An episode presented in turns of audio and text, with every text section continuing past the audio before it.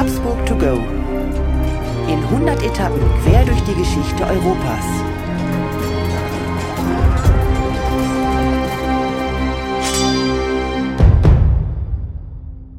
Hallo und herzlich willkommen bei Habsburg to go, der etwas andere geschichtliche Reisebericht. Wir reisen in 100 Etappen auf den Spuren der Habsburger. Wir, das sind Markus Knapp und mein Name ist Thomas Krug.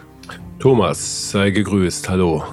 Markus, ich freue mich auf die heutige Reise, weil ich bin dir auch echt dankbar. Wir fahren mal oder wir könnten eigentlich mit dem Schiff fahren oder fliegen oder was auch immer, aber wir machen eine richtig lange Reise ja. heute. Ich habe gedacht, ich will auch mal in die große weite Welt und nachdem du immer schön die exotischen Orte hast und die nordischen Orte und sogar schon in Mexiko warst, möchte ich dich heute tatsächlich über den Atlantik entführen nach Südamerika und zwar nach Brasilien und zwar in die, ja, ich würde mal sagen, berühmteste Stadt Brasiliens. Kannst du dir vorstellen, welche ich meine? Das kann dann tatsächlich nur Rio de Janeiro sein. Ja, richtig.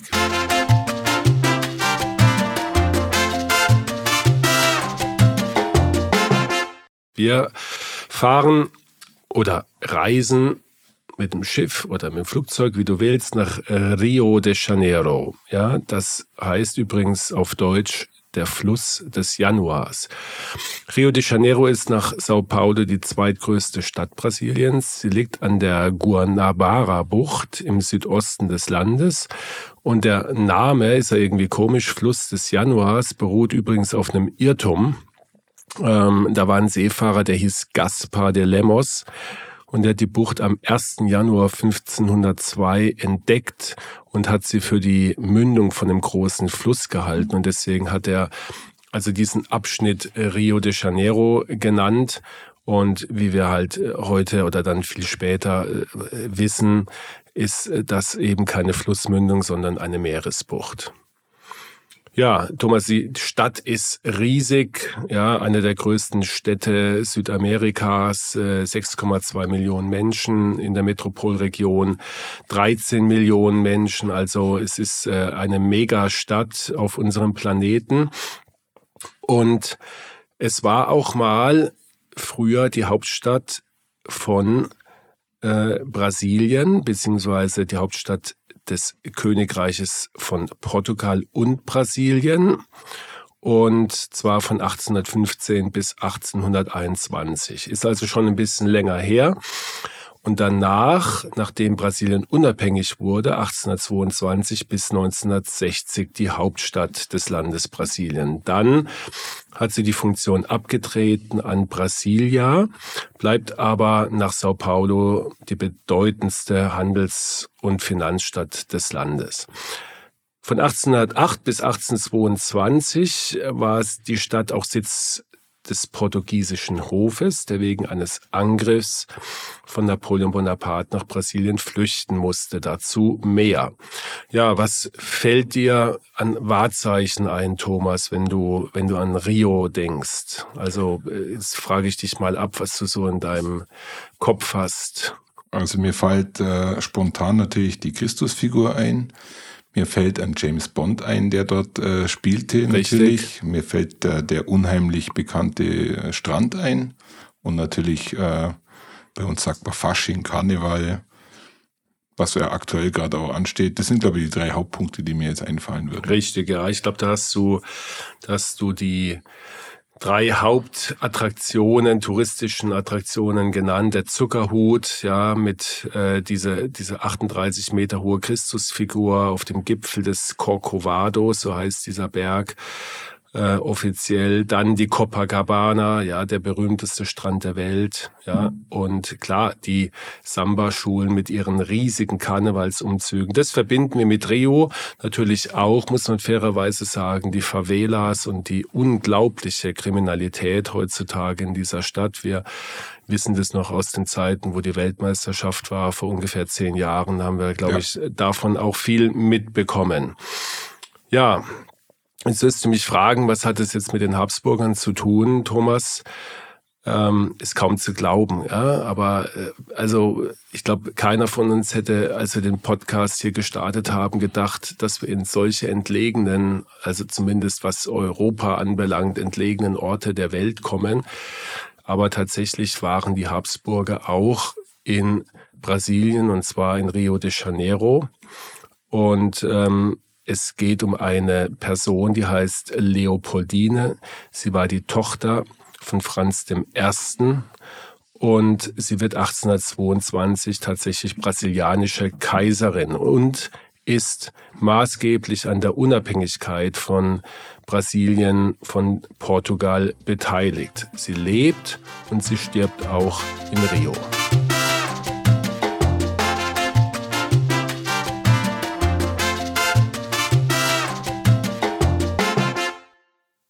Markus, äh, da du mir die Frage schon beantwortet hast, wunderbar. Wir haben den Link zu den Habsburgern wieder mal hergestellt und äh, an der Stelle freuen wir uns jetzt auf Steffi, die uns ein bisschen zu der Leopoldine Josefa Carolina abholen darf. Leopoldine Josefa Carolina wurde am Sonntag, den 22.01.1797 geboren. Sie war das fünfte Kind von Kaiser Franz I. und Marie-Therese von Neapel-Sizilien. Das vielseitig begabte Kind durchlief das übliche Ausbildungsprogramm für Töchter aus dem Haus Habsburg, Sprachunterricht in Französisch und Italienisch, Zeichnen, Klavierspiel, Reiten und Schießen. Leopoldine erlebte ihre Mutter Marie-Therese als Sopranistin die Messen von Joseph Haydn sang und sie lernte Johann Wolfgang von Goethe kennen, als sie mit ihrer Stiefmutter Maria Ludovica in den Jahren 1810 und 1812 in Karlsbad war. Leopoldines besonderes Interesse lag aber auf dem Gebiet der Naturwissenschaften. Sie begeisterte sich für Botanik, insbesondere die der Tropen und für Mineralogie. In ihrer Jugendzeit waren drei Ereignisse prägend für die charakterliche Entwicklung von Leopoldine. Im April 1807 starb ihre Mutter Marie-Therese. Neun Monate später wurde Maria Ludovica von Este die dritte Ehefrau ihres Vaters, Kaiser Franz. Diese liebe zweite Mama wurde im besten Sinne Leopoldines geistige Mutter. Nach dem verlorenen Krieg gegen Napoleon 1809 gab Kaiser Franz die Zustimmung zur Heirat von Marie-Louise, der Schwester von Leopoldine, mit dem Erzfeind der Habsburger Napoleon Bonaparte. Dass ihr Vater das Ungeheuer Napoleon als Schwiegersohn akzeptierte, warf Leopoldine in eine innere Krise. Bis zum 20. Lebensjahr verlief das Leben der Erzherzogin Leopoldine im üblichen Takt. 1816 änderte sich ihr Leben dann radikal. Der portugiesische König João VI. von Bragança hatte im Rahmen der napoleonischen Bedrohung seinen Hof von Lissabon nach Rio de Janeiro verlegen müssen. Aus politischen Gründen suchte er die Allianz mit einer europäischen Großmacht und beschloss daher, seinen Sohn, Kronprinz Pedro, mit der Habsburger Prinzessin Leopoldine zu verheiraten. Kaiser Franz war kein großer Befürworter dieser Verbindung, da er um den unmoralischen Lebenswandel und die Epilepsie des Kronprinzen wusste. Auf Drängen Metternichs, der den Kaiser völlig in der Hand hatte, gab er aber schließlich nach. Als Kronprinzessin machte sich Leopoldine schließlich auf nach Rio de Janeiro, wo sie nach dreimonatiger Reise im November 1817 feierlich Einzug hielt. Am 6. November 1817 fand unter großer Prachtentfaltung in der königlichen Kapelle des Stadtpalasts die Trauung von Leopoldine und Pedro statt. Da Dom Pedro reichlich ungebildet war, gewann Leopoldine schnell wachsenden Einfluss auf ihren Ehemann. Pedro besprach bis zur Unabhängigkeitserklärung Brasiliens alle Regierungsangelegenheiten mit Leopoldine und folgte in der Regel ihrem Rat. Die Autonomie Brasiliens ist definitiv auf den Einfluss Leopoldines zurückzuführen. Am 1. Dezember 1822 wurde sie zur Kaiserin von Brasilien gekrönt. Leopoldine zog österreichische Naturwissenschaftler und Maler nach Brasilien. Sie veranlasste auch Gelehrtenexpeditionen, die wertvolle Ergebnisse lieferten. Über die anfangs verhältnismäßig harmonische Ehe von Leopoldine und Pedro legte sich ab 1822 ein düsterer Schatten. Der Kaiser hielt sich bei Hofe offiziell eine Geliebte, mit der er auch eine Tochter hatte, welche absolut unüblich in den Hochadel erhoben wurde. Auch persönliche Auseinandersetzungen des Kaiserpaares gehörten zur Tagesordnung und steigerten sich derart, dass Pedro auch nicht davor zurückschreckte, Leopoldine zu schlagen und zu misshandeln. Sie wurde zunehmend depressiv. Am 1. Dezember 1826 soll Pedro der schwangeren Leopoldine während eines Streits so sehr in den Bauch getreten haben, dass dadurch eine Frühgeburt ausgelöst oder verursacht wurde. Leopoldine starb am 11. Dezember 1826 im Palast Boa Vista bei Rio de Janeiro. Ja, Markus, äh, an der Stelle schon mal herzlichen Dank für diese brachial interessante Geschichte von einer Person, die wahrscheinlich niemand so richtig auf dem Schirm hatte.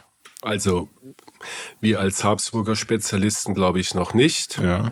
Natürlich wird es sehr viele Historiker und Hobbyhistoriker geben, die die Leopoldina kennen, ja, und auch ihre Geschichte kennen, aber für mich war das wirklich Neuland, kann man nicht anders sagen. Und wie so oft, Markus, ist die Leopoldine eigentlich schon wieder fast eine tragische Gestalt. Ja. Und tut einem schon fast leid, wenn man das so liest und hört, was sie erleben musste, oder? Richtig, ja. Eine von äh, ja, Hunderten von dem Geschlecht der Habsburger, die irgendwie hochwohl geboren sind, aber deren Leben dann eher, sagen wir vorsichtig, unglücklich verläuft und durch Schicksalsschläge und äh, ja auch ähm, schlechte Behandlung und äh, schlechten Ausgang ähm, von ihren ja, Vorstellungen, was das Leben anbelangt, äh, beinhaltet. Also eine, eine, ja, ich würde sagen, vielleicht nicht tragische Figur, aber zumindest äh, eine Figur, die es nicht einfach hatte. Ja, sie musste als sehr intelligente Person einen dümmeren Mann heiraten. Hört sich jetzt ein bisschen böse an, aber darf man, glaube ich, in dem Kontext tatsächlich so sagen, oder? So ist es, ja. Ja, Markus, lass uns ein bisschen in die Zeit eintauchen, die ja äh, sehr spannend ist, über die wir schon oft gesprochen haben und äh, in der man schon fast sagen kann, eine Zeit, in der Napoleon eigentlich, äh, man könnte heute sagen, beim Kegeln alle Würfel umgeworfen, durcheinander gebracht hat und auch hier ähm, spüren wir Napoleons Hauch Absolut. der Geschichte. Also sie lebt ja im äh, napoleonischen Zeitalter, wenn man so will. Und um das mal historisch einzuordnen, also wir sind jetzt im Jahr 1809, als Napoleon Österreich besiegt, also militärisch besiegt. Und dann äh, kommt es ja äh, zwangsläufig, ja, also ich glaube nicht, dass der Franz der Erste ähm, der ja dann ein paar Jahre vorher seine Krone, die Krone des Heiligen Römischen Reiches als Franz II. abgelegt hat und dann nur noch Franz I. hieß als Kaiser von Österreich, damit er irgendeinen Titel hat. Also der sieht sich mehr oder weniger gezwungen, seine Tochter, und das finde ich immer, wenn ich das höre, wieder bemerkenswert, seine, seine Tochter, mit dem man zu verheiraten, nämlich Napoleon, der ihn militärisch besiegt hat. Ja, also das ist mal der, der Kontext und der Link zu Napoleon. Und der andere Link zu Napoleon ist, dass äh, die Portugiesen ihren Hof nach Brasilien verlegen mussten. Und da stellt man sich jetzt gerade die Frage, ähm, wo jetzt hier wiederum die Verbindung zu Napoleon besteht, weil ich glaube, jeder, der sich mit Napoleon beschäftigt hat, ihn mehr im Russland äh, verortet und natürlich in diesen äh, bekannten Schlachten, die im Zentraleuropa stattgefunden haben. Aber Napoleons größter Erzfeind Zeit seines Lebens waren ja die Briten. Mhm. Und er kämpfte ja verzweifelt auf, äh, auf den Meeren gegen die Briten und hat eigentlich zu keinem Zeitpunkt eine Chance gehabt. Und das war auch ein Grund, warum er einen Großteil seiner Armee nach Spanien und Portugal beordert hat. Großteil heißt in dem Zusammenhang zwei Drittel seines, seines ganzen Kontingentes stand da unten, um am Schluss des Tages relativ erfolglos diese Blockaden, die überall aufgebaut wurden von den äh, Briten, zu durchbrechen. Und Genau aus dieser Angst heraus haben die Portugiesen ihr ganzes Königshaus, ihren Hof nach Brasilien verlegt. Muss man sich echt auch mal überlegen. Ich habe äh, irgendwie kurz gelesen, 15.000 Höflinge sind nach Brasilien umgesiedelt. Also das muss ja eine, eine Karawane auf dem Meer gewesen sein, die sich sie schreibt. Also auch hier hat Napoleon definitiv Kerben hinterlassen. Ja, und Brasilien war ja damals noch Kolonie von Portugal, also es gehörte äh, dem, dem portugiesischen Reich an. Und von daher hat sich das angeboten. Es war weit weg und die, äh, die, der Hof war in Sicherheit, aber natürlich auch weg vom Geschehen, muss man sagen. Ne? Ja.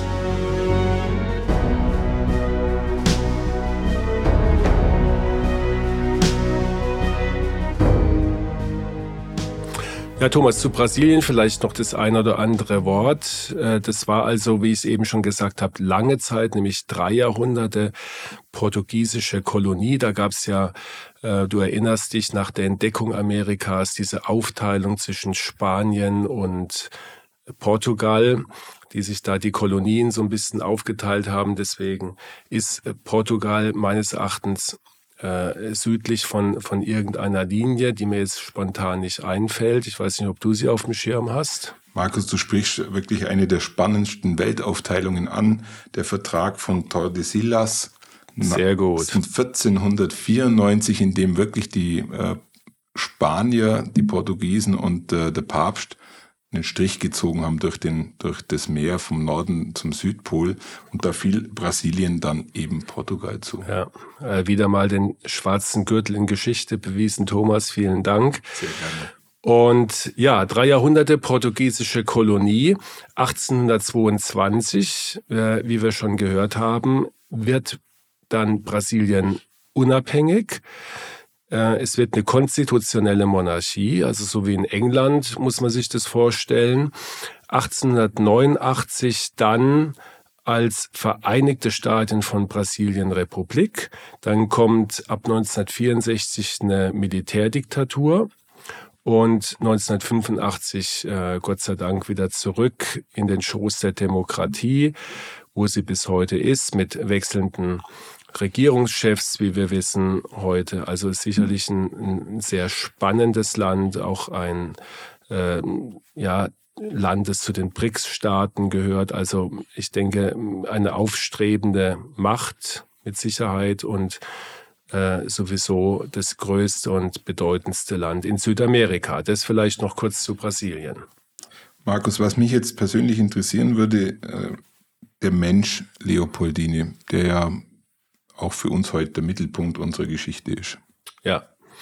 Also die Leopoldine ist, glaube ich, eine absolut faszinierende Persönlichkeit. Sie, sie steht jetzt nicht in vorderster Front der Habsburger, vielleicht noch nicht mal in der zweiten Reihe, sondern eher in der dritten Reihe. Aber egal, sie ist eine, wirklich eine, eine für mich sehr, sehr beeindruckende Person. Sie war ein Sonntagskind. Ich erwähne das nicht, weil das jetzt irgendwie mir was bedeutet. Ich bin keins, Thomas, du vielleicht, ja. Aber äh, damals galt das tatsächlich was. Gell? Also da hat man darauf geachtet und es wurde auch erwähnt. Und sie war sehr gebildet, sie war intelligent Sie hat sich für Naturwissenschaften interessiert. Sie hätte gerne, so hat sie das ihrem Vater gesagt, die Stelle als Hofmineralogin gehabt. Äh, allein diese Stelle gab es nicht und die wurde für sie auch nicht geschaffen. Es wäre damals gar nicht üblich gewesen, dass eine Frau Naturwissenschaft betreibt und schon gar nicht leitend. Die Tropen, die wurden damals so ein bisschen gerade entdeckt. Es war also in den Anfängen äh, der Erforschung und die reizten sie ganz besonders. Äh, und deswegen hat sie dann auch äh, später Expeditionen veranlasst, äh, sie hat Wissenschaftler, Botaniker, sie hat Tierpräparatoren angezogen und hat ermöglicht, dass also diese für Europa völlig neue Welt entdeckt wurde. Also so ein bisschen, vielleicht nicht ganz so extrem und bedeutsam, aber so ein bisschen in Richtung Alexander von Humboldt geht es in meinen Augen. Ja. Und die Exponate übrigens, Thomas, die werden heute noch im Wiener Völkerkundemuseum ausgestellt. Also da, da gibt es tatsächlich äh, noch äh, Exponate, die zu sehen sind aus dieser Zeit. Und die Wissenschaft hat sie dann äh, posthum noch gewürdigt, indem sie eine Palmengattung nach ihr benannt hat, die Leopoldinia pulchramat. Also äh, was auch immer. Ich habe die Palme jetzt nicht gegoogelt. Ja, vielleicht gucke ich sie mir noch mal an. Also wenn man dann mal äh, den Namen für eine Palme abgeben darf, dann hat man es, glaube ich, geschafft. Ja, oder? als Botanikerin auf alle Fälle. Also das war so ihr, ich sage jetzt mal, ihr geistiger, wissenschaftlicher Horizont. Ja, dann gab es von Anfang an sehr viel Leid in ihrem Leben. Sie hat schon sehr früh sehr bedeutsame, für sie bedeutsame Personen verlieren müssen. Das war zum ersten Mal ihre Mutter, die sehr früh gestorben ist. Und ich glaube, Franz der Erste war insgesamt viermal verheiratet. Er hatte das Pech, dass seine Frauen alle sehr, sehr früh gestorben sind und zum Teil, was er damals nicht äh, gewöhnlich war, hat er diese Frauen auch wirklich geliebt. Und die Stiefmutter die nach ihrer Mutter kommt, die ihr auch ans Herz gewachsen ist, stirbt ebenfalls früh, wie wir gehört haben. Und dann die Schwester, wie auch schon erwähnt, die mit Napoleon gegen ihren Willen natürlich verheiratet wird. Das hat diese, ja, dieses zarte Wesen, würde ich jetzt mal sagen, doch geprägt und sicherlich auch verstört und äh, auch nachhaltig beeinflusst in ihrem Leben. Sie war eine typische Habsburgerin. Sie war blond, sie war blauäugig und hatte leider für sie die große Habsburger Lippe, die ihr selber auch viel Kummer machte. Und als die Erzherzogin von äh, Marie-Louise einmal einen Vergrößerungsspiegel erhielt, da hat sie reingeguckt und hat äh, folgendes Zitat gesprochen. Es ist gar kein Wunder, wenn ich hineinsehe, dass meine Lippen besonders groß mir vorkommen, da er dreimal vergrößert. Markus, ich stelle mir gerade vor, wir beide wären Brüder, was wir ja sowieso im Geiste sind. Und äh, du hättest ähm, auf den Hof von Napoleon müssen und ich hätte nach Brasilien auswandern müssen und äh, wir könnten telefonieren miteinander. Ich wüsste nicht, wie man das überhaupt verkraften könnte. Ja. Also für mich unvorstellbar. Und jetzt äh, in dem Fall geht es ja auch noch um zwei Frauen, die im Endeffekt entgegengesetzte ihr Leben nicht führen hätten können, müssen, dürfen. Ja, wobei ähm, die Ehe, kommen wir vielleicht mal auf die Ehe nochmal ja. zu sprechen von, von Leopoldine. Ähm, die wirkt ja zumindest am Anfang für die Leopoldine gar nicht so schlecht. Ja, also äh, am 13. Mai 1817 wurde die Leopoldine in Wien per Prokuram, ja, also das heißt, äh, sie wurde mit einem Stellvertreter verheiratet. Ja. Ähm, das äh, der Bräutigam von Leopoldina war ihr Onkel, der Erzherzog Karl. Das hat man manchmal so gemacht, damit man die Ehe vollzogen hat auf dem Papier, auch wenn der Bräutigam nicht anwesend war. Markus, weißt du noch, wer auch per Prokuram verheiratet wurde? Ein, eine Person, die wir sehr früh bearbeitet haben. Die Maria von Burgund mit Maximilian ja. I. Also offensichtlich war das gang und gäbe, ja. gell, damit man ähm, den Vertrag hat und wie wir ja auch schon oft hier im Podcast hatten, Habsburg war ja Meister in Heiratspolitik und ähm, das war sicherlich ähm, ja ein Schachzug von ihrem Vater, von Franz und Ähm, am 13. August, also ein paar Monate später, fand dann in Livorno die feierliche Einschiffung statt und nach einer abenteuerlichen Seereise von sage und schreibe 81 Tagen, also fast drei Monate mhm. auf Schiff, traf Leopoldine dann am 5. November in Rio de Janeiro ein, wo sie nun endlich ihren Gemahl kennenlernte.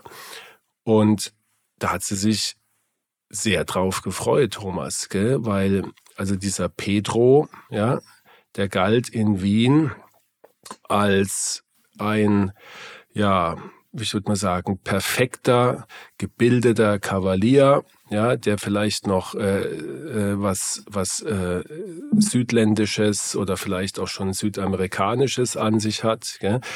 Ähm, es wird beschrieben, dass sie also ein Bild von ihm besessen hat und wie in der Zauberflöte hat sie also immer in dieses Amulett geguckt und wahrscheinlich äh, gesungen. Die Zauberflöte gab es ja damals schon.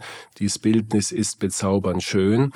Aber als sie dann nach Rio de Janeiro kam, da stellte sich sehr schnell heraus, dass äh, das sozusagen Fake News waren. Oder heute wird man sagen, das Bild war mit Photoshop oder sonstigen äh, Programmen retuschiert. Also der Dom Pedro war jetzt alles andere, äh, entsprach alles andere als den Schilderungen, Schilderungen, den die Brautwerber äh, von ihm abgegeben hatten.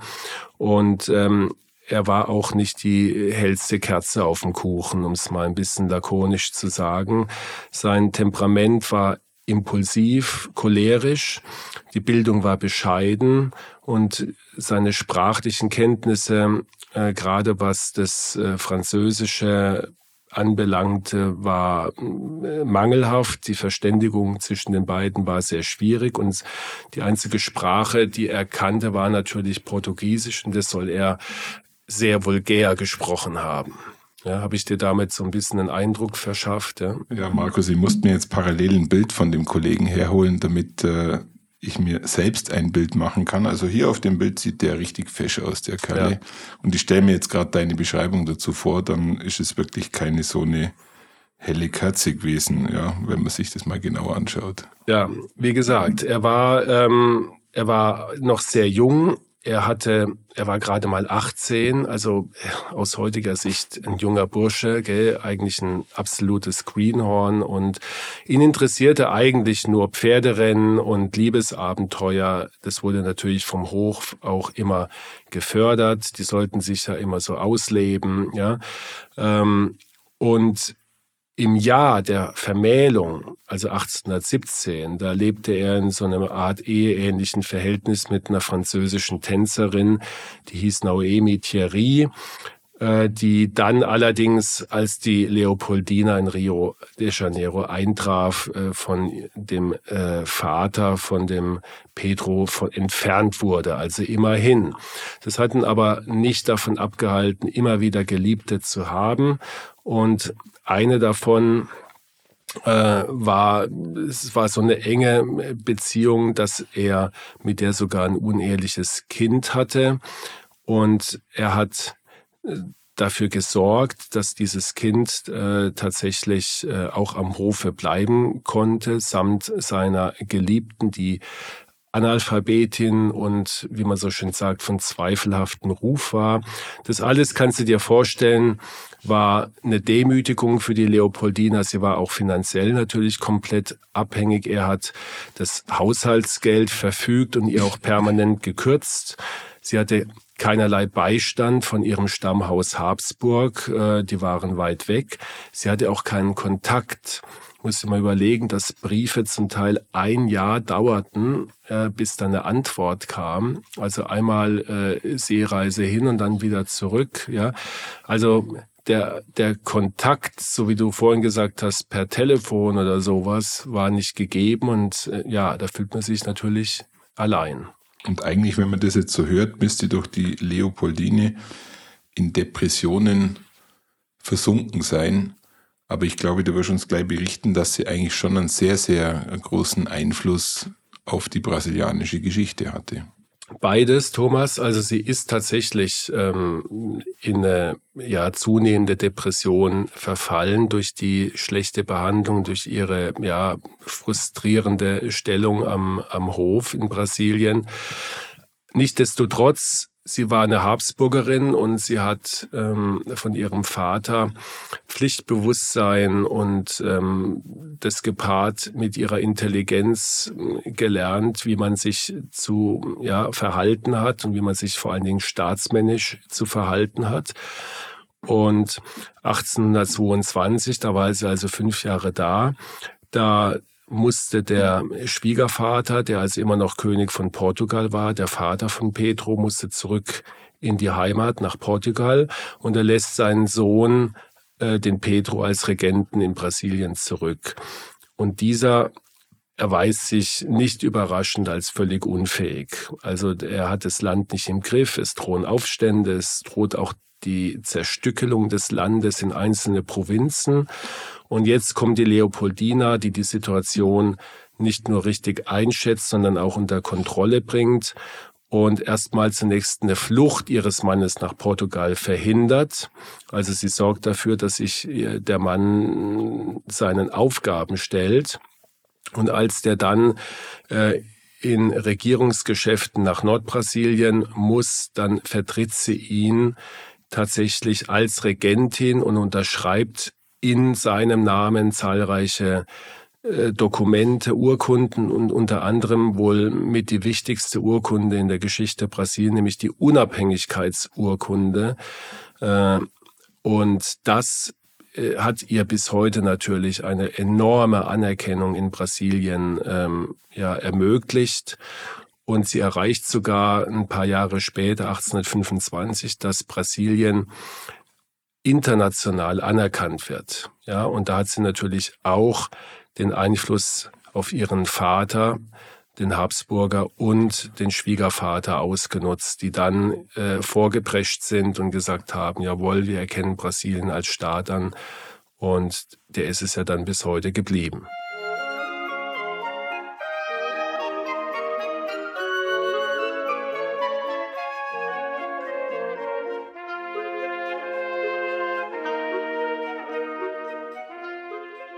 Wenn man das jetzt so hört, Markus, dann müsste doch eigentlich das weitere Leben von der Leopoldina äh, traumhaft verlaufen, weil alles, was sie erreicht hat, sollte ja mit viel Dankbarkeit und mit viel Wertschätzung verbunden sein. Also ich glaube, bei den Brasilianern bis heute, da ist sie präsent und äh, das hat man ihr nie vergessen, dass sie eigentlich äh, ja einen ganz, ganz großen Anteil an der, an der Unabhängigkeit äh, Brasiliens hat. Privat, was, was ihr, ihre persönlichen Lebensumstände anbelangt, hat sich leider nicht viel gebessert. Ja, also mit der, mit der Anerkennung, genau war es übrigens am 15. November 1825, begann für Leopoldina, man kann es kaum glauben, tatsächlich das letzte Lebensjahr. Allerdings gab es noch mal ein Highlight. Am 2. Dezember 1825 äh, brachte sie den Thronfolger, der hieß auch Pedro, zur Welt. Und jetzt hatte sie nach vier Mädchen, die sie vorher geboren hatte, endlich den Thronfolger Pedro II. geboren. Der wurde dann später auch äh, der Regent von Brasilien und man sagt bis heute noch, dass er der halbe Österreicher auf Brasiliens Thron gewesen sei. Und für die Leopoldina hatte sie damit schon die, eine wesentliche Aufgabe als Ehefrau und Tochter des Hauses Habsburg-Lothringen erfüllt. Ich würde mal sagen, das war ihre Hauptaufgabe. Und äh, mit Erledigung dieser Aufgabe geht die schicksalhafte Geschichte weiter, oder? So ist es. Also äh, in diesen ganzen Jahren, die wir jetzt so überblicken, es waren ja äh, ungefähr acht Jahre, äh, hat diese Frau am Hof wirklich viel aushalten müssen und an Demütigungen ertragen müssen. Äh, und so sagt man zumindest, ist es nicht bewiesen, wohl auch äh, körperlicher Gewalt ausgesetzt. Ähm, es beginnt ähm, im Grunde genommen mit der Demütigung der äh, Geliebten am Hof, mit dem unehelichen Kind. Es äh, geht weiter mit der schlechten äh, seelischen Behandlung durch ihren Ehemann, der sie missachtet, der sie ähm, im Grunde genommen äh, demütigt. Ähm, und die seelischen Kräfte von Leopoldina, die ja, die lassen nach. Ja, äh, sie hat Heimweh. Äh, sie lebt mit einer Mätresse äh, zusammen am Hof. Sie ist isoliert am Hof. Ja, und letztendlich hat sie eigentlich nur noch das Bedürfnis zu sterben, ja, und da war sie noch keine 30 Jahre alt und ja, Selbstmord hat sie nicht gemacht und ja, wie soll man jetzt mit 30 Jahren sterben? Äh, das äh, ist halt dann doch nicht so leicht, wenn man äh, nicht selber Gewalt anwendet. Und ja, die letzten Lebensmonate, Thomas, sind ähm, ja eigentlich eine Qual für sie. Sie lebt in dem Palast, in dem äh, Hof, wo der Hof also äh, über äh, Jahrhunderte dann auch noch gelebt hat, in dem Palast Boa Vista. Ja, das ist also bei Rio de Janeiro. Ähm, ist eigentlich ein, ein, sehr schönes Gebäude. Äh, man kann es auch heute noch besichtigen. Ist ein Museum ähm, äh, mit einem schönen Park außenrum. Also ein, ein, bei uns würde man sagen Schloss, dort Palast. Ja, dort lebt sie und ähm, irgendwann äh, im äh, 11., am 11. Dezember 1826 ähm, bekommt sie äh, ein paar Tage vor, Entschuldigung, eine Fehlgeburt ähm, und dann stirbt sie. Und es wird bis heute äh, ja unter der unter vorgehaltener Hand äh, hat man damals wohl gesagt und man sagt sich das bis heute, dass diese Fehlgeburt wohl äh, durch äußerle, äußerliche körperliche Gewalt, nämlich von ihrem Ehemann, hervorgerufen wurde. Das ist nicht bestätigt, deswegen muss man da vorsichtig sein. Gell? Es gab natürlich auch sonst in diesen Zeiten nach einer Fehlgeburt äh, septische Komplikationen. Das konnte immer sein, dass man dann stirbt. Letztendlich äh, fünf Wochen vor ihrem 30. Geburtstag verstirbt diese Frau, die ja so eine tolle Frau war aus heutiger Sicht, ähm, eine intelligente Frau mit verschiedensten Interessen, mit auch einem Pflichtbewusstsein, ähm, mit einem Stolz auf ihre Kinder und äh, eine, Frau, die es eigentlich jedem recht machen wollte, ja. Ähm, viel zu früh, würde ich mal sagen. Ja, wirklich sehr, sehr tragisch. Und äh, Markus, ich habe mir mal die Homepage von diesem Museum angeschaut und fand es ganz spannend. Auf der Homepage kommt relativ früh eine Animation von der Leopoldina, wo sie einem so zuzwinkert, fand ich äh, ganz nett und zeigt, glaube ich, auch, welche Wertschätzung man dort in Brasilien für diese Person hat. Also schon sehr spannend, ja. Ja. Und es war auch meine Recherche, die sich immer wieder ähm, ja, bestätigt, was für mich vor dieser Folge völlig neu war, dass also diese Habsburger Vergangenheit ähm, wirklich in diesem brasilianischen Volk tatsächlich präsent ist. Also ich glaube, es gibt nicht wenige Brasilianer, die das nicht äh, wissen, dass ähm, ihre, äh, ja, das Habsburger Blut ja, in ihrem Königshaus äh, fließt und dass eine Habsburgerin mit ihrem Engagement, mit ihrer Präsenz und mit ihrer ja, Beständigkeit und Charakterfestigkeit äh, die Unabhängigkeit erreicht hat. Und es drückt sich, um vielleicht noch eine irgendwie eine, ist keine Anekdote, aber vielleicht so ein bisschen was zum Abschluss noch, äh, noch anzumerken. Es drückt sich in der brasilianischen Flagge aus, was ich auch nicht wusste. Ähm, die Nationalfarben von Brasilien sind, wie du weißt, grün und gelb. Und man hat immer äh, vermutet oder viele vermuten, die Farben stehen ähm, für das Grün der, der weiten Urwälder, Amazonas und so weiter und die zahlreichen Bodenschätze, das Gold, das da auch äh, im Lande ist. Aber das ist nicht der Fall, sondern Grün ist die, äh, die Farbe des Hauses Braganza, also des äh, Königshauses und Gelb ist die Farbe der Habsburger. Ja, also so haben wir also die, die Ursprünge von Brasilien mit portugiesischen und habsburgischen Wurzeln in einer Flagge vereint. Und ja, damit, Thomas, wäre ich eigentlich am Ende mit meinen Ausfertigungen, aber du hast sicherlich noch Kommentare und Anmerkungen, wie ich dich kenne. Markus, ich habe eigentlich zu dem heutigen nur einen Kommentar. Die Folge zeigt genau, warum wir beide das, äh, diesen Podcast miteinander aufzeichnen. Also Chapeau, super spannende Geschichte. Eine Person rausgesucht, die man nicht äh, auf dem Schirm hat. Ein Land rausgesucht, was man auch nicht auf dem Schirm hat. Und jetzt zum Abschluss noch die Flagge Brasiliens mit äh, den Habsburgern in Verbindung gebracht. Und äh, während du das gerade berichtet hast, habe ich äh, natürlich wieder gegoogelt. Und dann sieht man einfach, dass es dort drin steht, dass das Gelb für Habsburg steht. Man würde es sonst nicht wahrnehmen. Aber ich glaube, jeder, der diese Folge diesmal anhört, wird es nie vergessen, dass das Gelb der Flagge Brasiliens mit den Habsburgern zu tun hat und dass eine starke Persönlichkeit dafür verantwortlich war, dass es überhaupt zur Unabhängigkeit kam. Und ich glaube, Markus, man darf, wir haben das jetzt so äh, recht locker flockig dahergeredet, dass Brasilien unabhängig wurde. Aber man muss sich einfach mal vorstellen, wie groß dieses Land ist, welche Kolonialpolitik die hinter sich haben. Und dann einfach mal zu sagen, und wir sind jetzt ein eigenständiges Land und äh, stoßen im Endeffekt das Portugiesische ab, das ist schon was Respektables. Also du siehst, meine Begeisterung für die Leopoldina ist, glaube ich, noch nachhallend zu spüren. Ja, schön. Und die Trophäe für den weitesten Ort, die habe ich dir heute abgenommen. Ja, ich glaube, Brasilien ist ähm, eindeutig weiter wie Mexiko und äh, bin mal gespannt, ob du das irgendwann noch mal toppen kannst, Thomas.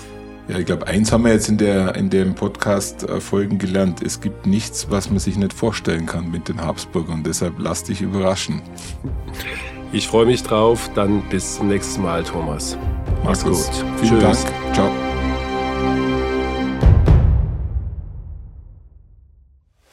Eine Produktion der Sounds GBR. Krug und Hacking. Bearbeitung und Musik Tim Hacking.